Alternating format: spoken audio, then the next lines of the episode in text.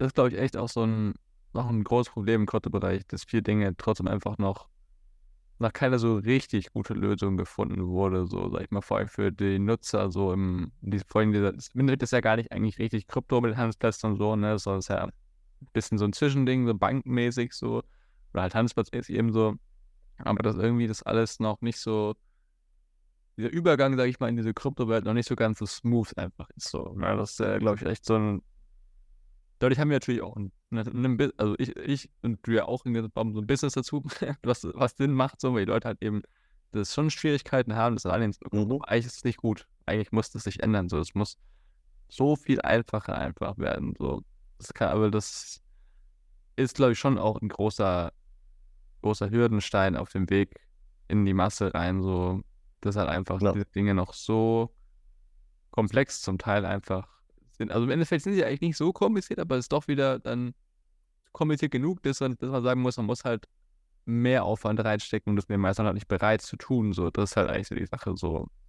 Ja, ist ein bisschen echt schade so. Aber ich glaube, das wird auch mehr und mehr noch kommen, weil das ja auch quasi das mega gute Businessmodell ist. Wenn du die Dinge halt einfacher machst als die Konkurrenz, dann hast du damit sehr gute Chancen, ne, die äh, mehr Leute zu dir zu holen und sowas. Das ist, glaube ich, äh, ist, glaube ich, einer der größten Hebel, im Kryptobereich in den nächsten Jahren. So, wenn du, egal ob es als Blockchain, als Wallet, als Handelsplatz, wie auch immer ist, wenn du die Dinge für die Leute einfach und simpel machst, dann kommen die Leute, glaube ich, schon. Also die, vor allem die Leute, die jetzt halt noch nicht im Kryptobereich sind, sondern die neuen Leute, so, die vor allem halt natürlich im nächsten Aufwärtstrend dann wieder richtig spannend, aber da muss man jetzt ja schon eigentlich sich vorbereiten, auch als Firma, sage ich mal, für. Und das, glaube ich, könnte ein großer, großer Hebel sein. So. Und halt, was halt auch voll der Mega-Hebel ist, was jetzt auch, was ja immer mehr jetzt passiert ist, auch vor im letzten, äh, diesem Jahr so, dass immer mehr Firmen im Kryptobereich jetzt sich positionieren, einsteigen, Services anbieten, also alte Firmen, ne? Deutsche Bank tut Krypto-Services anbieten, jetzt Sparkasse will, die Sparkasse will auch Krypto-Services anbieten und all äh, die Raiffeisenbank habe ich von jemandem gehört, dass die auch das anbieten wollen jetzt, also das äh, verrückt, wenn man darüber nachdenkt. Ja. wenn, wenn, wenn diese Banken anfangen, das äh, anbieten zu wollen, dann weiß man schon, dass die, die, sag ich mal, die Barrikaden gefallen sind eigentlich. Ja, so, und das machen die ja jetzt nicht gerade im Hype, sondern eben, wo kein Hype ist, so, das äh, trotzdem anzubieten, bedeutet, dass die sich auf jeden Fall vorbereiten für den nächsten Hype einfach so, um da dann gut mitzuverdienen. Ja. Und das tut natürlich auch auf so eine indirekte Weise, sag ich mal, Krypto auch mehr in die Masse bringen. Weil zum Beispiel äh, eine Frau, mit der ich arbeite, die ist schon ein bisschen älter, so ähm, und wie gesagt, in ihrem um äh, Umfeld gibt es sehr viele wohlhabende Leute, ne, die Boomer-Generation halt so. Mhm. Ähm, aber die trauen sich doch nicht so in Krypto an zu investieren oder was Geld anzulegen und so, weil, ne, es ist halt so ein bisschen noch suspekt und solche Sachen für die. Aber äh, die schon ihrem Bankberater extrem vertrauen. Ne? Und der managt ja. quasi im Endeffekt alles für die so, ihr, ihr Vermögen. Äh, und wenn der halt sagt, hey, ne, hier in, in Krypto investieren ist eine gute Möglichkeit, wir können das auch direkt für sie anbieten und so weiter, da müssen sie gar nichts machen und so, ne? wir ja. tun ein bisschen umschichten und solche Sachen, dann sagen die wahrscheinlich sehr, ja, machen sie das mal, ne? wenn sie das sagen. Ja. Und, und das ist, glaube ich, echt ein Schritt, wo wir jetzt, glaube ich, gerade immer mehr hinkommen, ne? dass der Bankberater den Leuten das schon empfehlen wird und das auch anbieten kann, eben, dass die quasi Krypto direkt für die kaufen. So natürlich ist es halt nicht richtig gut, weil die halten eigentlich keine Krypto mehr und dann so. Das ist ja nicht genau der Sinn dahinter, aber so als Anlage, sage ich mal, ähm, wird es, glaube ich, zu einem ganz großen Geldstrom führen, der in Krypto einfließen kann. Oder was denkst du zu der ganzen Entwicklung? Boah, ja, das kann natürlich sein. Ähm, aber es, uh. ähm, ja, weiß ich nicht. Also, ja, habe ich jetzt so noch nicht mitbekommen, dass, dass, dass das tatsächlich angeboten werden soll. Aber ich denke schon, dass das ein zunehmendes Thema auch für Vermögensmanager wird. Äh, egal von welcher Bank oder egal ob irgendwas. Ähm, das denke ich schon. Viele sagen halt immer noch, immer noch, dass äh, Krypto und auch Bitcoin, äh, dass da nichts dahinter steckt, äh, weil der nächste muss der ja, mehr bieten, damit das irgendwie aufgeht und so weiter. Ähm, diese Argumente sind natürlich ja, relativ hohl, weil mein Bargeld das ist ja genauso. Ja? Deswegen, also ich. Alle müssen es eigentlich so. Ja, genau, also von daher denke ich schon, dass es äh, immer mehr ein Thema wird, vor allen Dingen halt mehr Leute, desto mehr Leute auch aus dem Bereich halt eben verstehen, ähm, dass Krypto hier ist, um zu bleiben, ähm, zumindest bestimmte Dinge. Ähm, also bei Bitcoin bin ich mir da ziemlich sicher, also sehr sicher, was Ethereum angeht oder sonstige Plattformen, da kann natürlich immer viel nochmal passieren. Ja, das weißt du nicht, weil die halt schon noch eine sehr, ich sag mal, sehr, sehr größere, ich sag mal, Klumpenrisiken haben äh, als, als Bitcoin zum Beispiel. Ähm, von daher kann da immer irgendwas passieren. Da sollte man sich überhaupt nichts vormachen, auch wenn Ethereum jetzt schon sehr gewachsen ist und sehr, sehr viel äh, auf dem Blockchain hat und sehr viele, ich sag mal, in Anführungsstrichen Fortschritte gemacht hat. Ähm, da kann halt immer was passieren. Da braucht man sich überhaupt nichts vorzumachen. Ja, auch bei Bitcoin ja trotzdem noch so. Ja, ja, bei Bitcoin, bei Bitcoin auch. Aber bei Bitcoin sehe ich das Risiko nicht so groß wie jetzt zum Beispiel bei Ethereum. Ja. Ne? Ähm, klar, Bitcoin kann auch kaputt gehen. Es gibt bekannte Risiken, die es schon seit von Anfang an. Ja. Aber äh, dadurch, dass Bitcoin halt doch nicht zum Beispiel sehr viel Kontrolle in, im Sinne von zum Beispiel Vitalik Buterin hat, der halt sehr viel auch von der Währung selbst kontrolliert. Ähm, sehe ich das bei Bitcoin halt nicht so krass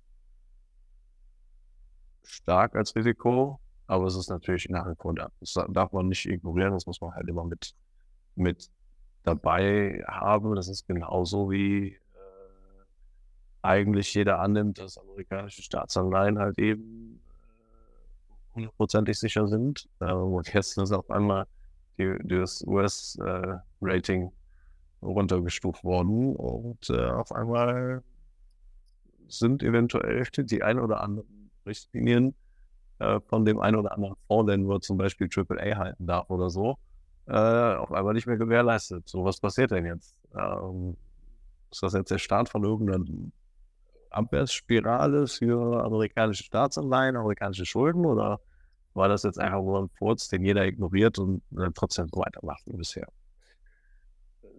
Also, das ist halt im Endeffekt dasselbe, dass da bei dem Downgrade und das ist ja jetzt kein temporäres Downgrade wahrscheinlich, weil ich glaube, das letzte Mal, was passiert ist, war das während, während die Schuldengrenze erreicht war. Die haben wir ja jetzt gerade nicht erreicht.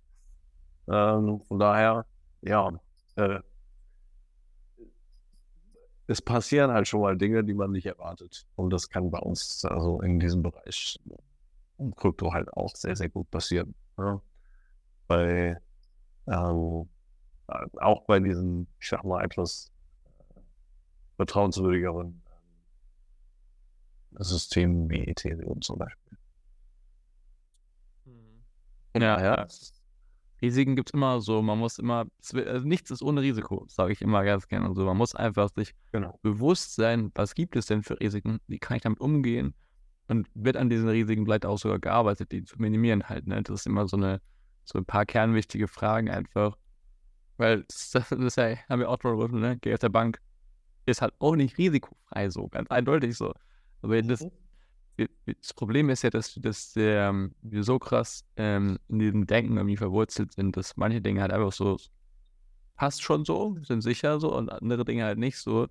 Aber das mal ein bisschen so auf den Kopf zu stellen, ist, glaube ich, ganz, ganz wichtig. So, weil dadurch hört man halt einfach ganz neue Perspektiven und kann halt viel besser auch agieren mit den Dingen, die kommen. Weil wenn du halt mit der Risiken bewusst bist, dann bist du halt nicht so cool aus den Socken gehauen, wenn dann doch ja. mal was passiert. So, weil das ist halt äh, dann ganz fatal, weil dann triffst du ganz schnell ganz schlechte Entscheidungen auch. So, ja. Das stimmt, ist ein sehr guter Punkt. Ja, das ist halt auch ähm, eigentlich ziemlich gut, was du sagst, weil ganz oft kriegt man ja Dinge, Dinge als sicher einfach verkauft, ähm, aber keiner weiß so richtig, warum das überhaupt sicher sein soll. Und meistens ist das genau für mich ein Zeichen, wenn jemand sagt, da kann nichts passieren, nochmal genau nachzugucken, um, also zumindest äh, in den letzten Jahren war das immer bei mir ein Zeichen, nochmal nachzugucken, was meint er denn damit und warum hält das jeder für sicher. Äh, wie du auch schon sagst, mit Bankguthaben, äh, gehört dann tatsächlich ja nicht mit dir, aber auch Versicherungsguthaben und sowas. Äh, sollte man halt auch vorsichtig mit sein. Klar, Wahrscheinlichkeiten, dass ne, bestimmte Dinge passieren, sind relativ klein, aber sie können passieren, sie sind schon passiert äh, und sie werden auch in Zukunft passieren. Von daher, sicher ist immer sehr relativ. Sicher ist nur das, eigene, eigene Erfahrung und Wissen. Das, ja. Äh, aber ja, das, äh, deswegen, also ich glaube auch, dass mh, hm, natürlich erstmal die, also zum Thema zurückzukommen, die, die großen Kryptowährungen erstmal richtig massiv profitieren werden von diesem ganzen, dass die Banken und all diese ganzen Sachen mhm. äh, mehr reingehen. Aber ich glaube, dass, äh, ähm, dass sich echt noch mehr Kryptowährungen etablieren werden, glaube ich, auch mit der Zeit. Aber das äh, muss man alles beobachten, so ein bisschen wie, wo was, die Dinge laufen so.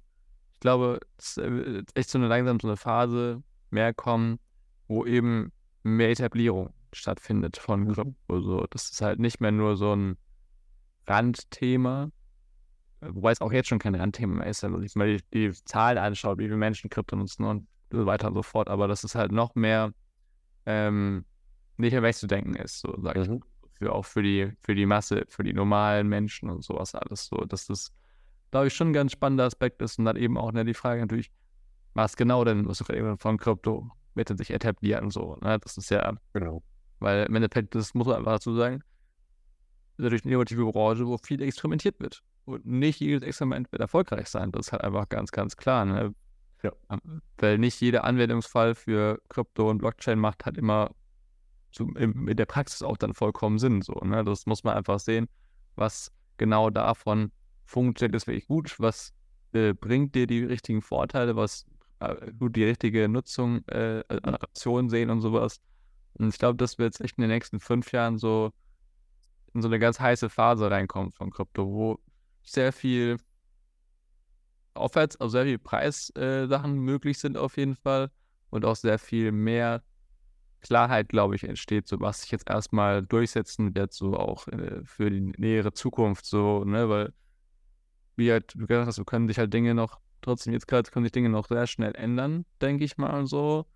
Aber das, wenn, wenn die Dinge mal ein bisschen mehr etabliert haben, sag ich mal, wenn wir noch größere Massen haben, sag ich mal, die eine gewisse Blockchain nutzen oder solche Sachen, dann wird es quasi immer schwieriger, dass das quasi in den Hintergrund rücken wird. Weißt du, ich meine, weil halt mhm. der Effekt immer größer, also ein Beispiel zu nehmen, ne, jetzt äh, Meta, also Instagram, Facebook und so weiter, ist so groß, selbst, äh, also ich glaube an dezentrale Social Media und so, dass das viel, viel Potenzial hat, so, aber das wird das nicht so schnell ersetzen können, weil das einfach so groß schon ist, der Netzwerkeffekt so riesig ist, dass es ein schleichender, langsamer Prozess über sehr viele Jahre, wenn er nur ist, wo die Leute, außer es sind wirklich sehr katastrophale Sachen, wo die Leute das verlassen werden. Ja, ja, also, ähm, also man merkt, man sieht es ja schon an Facebook selbst. Facebook ist äh, relativ, also so, so kometenhaft, wie es aufgestiegen ist, ähm, geht zwar jetzt auch nicht runter, aber ähm, ich sag mal, der, die Benutzer von Facebook ist ja jetzt schon in den letzten Jahren ziemlich unter die Räder gekommen, also die Userbase und so weiter. Ähm, ich glaube, das ist einfach so ein, so ein, natürlicher Zyklus auch. Es geht halt alles viel, viel schneller äh, heutzutage. Ne? Also mhm. das, äh, das, das Neue und Innovative, was, was dann irgendwann einen bestimmten Mehrwert bietet, was auch immer der sein mag, ähm, wird dann angenommen stark und irgendwann kommt das nächste und nimmt halt dem Alten wieder das, das, das Wasser weg. So. Und das geht halt in dieser digitalen Zeit äh, oder mit diesen digitalen Produkten halt alles ganz, ganz super schnell. Also, ne? Aber so heißt halt so steht, ne, klar, hier direkt Facebook, äh, also die Plattform ist auf dem absteigenden Ast so ein bisschen, aber, aber das Ding ist, das kommt einem auch sehr viel so vor, aber es ist eigentlich trotzdem ein voll langsamer Prozess so. Ja, ja auch super viele Leute auf Facebook aktiv sind. Es gibt trotzdem noch super viele Nutzer. Und, weil, weil das meine ich quasi, weil halt so eine große Masse auf die Plattform gekommen ist.